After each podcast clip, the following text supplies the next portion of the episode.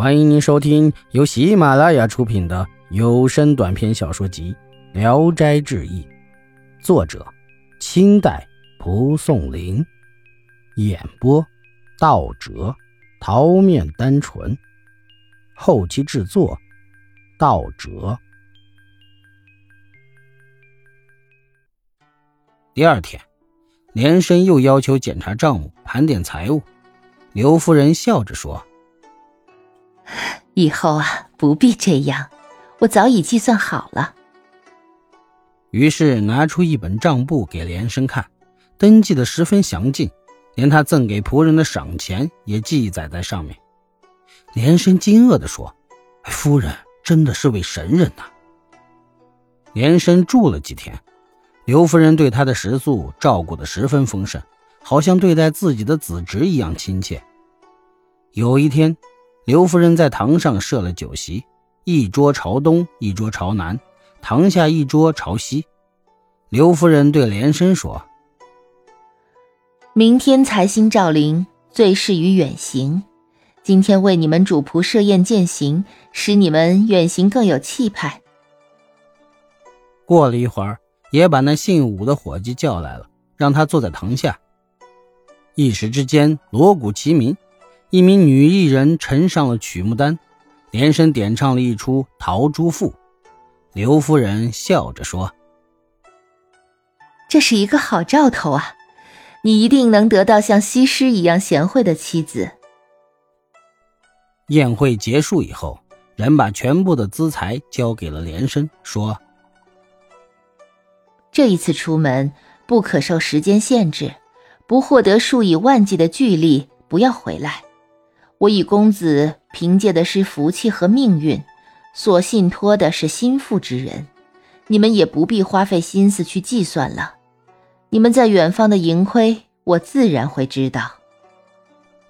连生答应着，告辞出来。他们俩到两淮一带做买卖，当了盐商，过了一年，又获得了数倍的利润。然而，连生爱好读书，做生意也不忘记书本。他结交的朋友也都是读书人，获得的利润已经很多了，连生就想不干了。渐渐的，把经商的重任全部都交给了姓武的伙计。桃源县一个姓薛的书生与连生交情最好。有一次，连生到桃源县去拜访他，可薛家全家都到别墅去了。天黑了，他又不能再到别的地方去，看门人就把他请进去。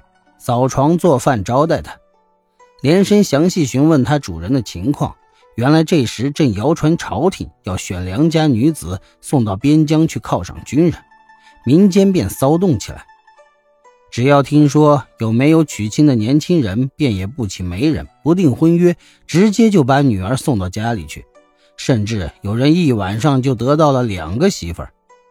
薛生也是在最近和某大姓人家的女儿结了婚。恐怕事情喧哗轰动，被县令知道，所以暂时迁居到乡下去了。初更将近的时候，连生扫扫床铺，正要睡觉，忽然听见有好几个人推开大门，直接就进来了。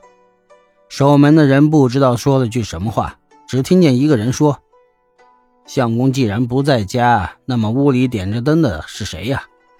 守门人回答说。是连公子，一位远方来的客人。一会儿，问话的人进屋来了。这人穿戴整洁华丽，向连生略一举手致礼，就打听他的家事。连生告诉了他，他高兴地说：“哎，我们是同乡呢。你岳父家姓什么？”连生回答说：“还没有娶妻。”这人越发高兴，急忙跑出去招呼了另一位少年一同进来。很恭敬地与连生见礼，突然说道：“实话告诉你，我们姓穆，今天晚上来是把我妹妹送来嫁给薛官人。到了这里才知道这件事办不成了，正在进退两难的时候，恰巧遇见了公子，这难道不是天意吗？”连生因为不了解这两个人，所以踌躇着不敢答应。穆生竟然不听他说什么，急忙招呼送亲的人。一会儿。两个老妇人扶着一位少女进来，坐在连生的床上。连生斜着眼睛偷看，那少女年约十五六岁，长得十分漂亮，没有人能比得上。连生十分高兴，这才整整衣帽向木生道谢，又嘱咐守门人去买酒，稍微表示一点殷勤款待的心意。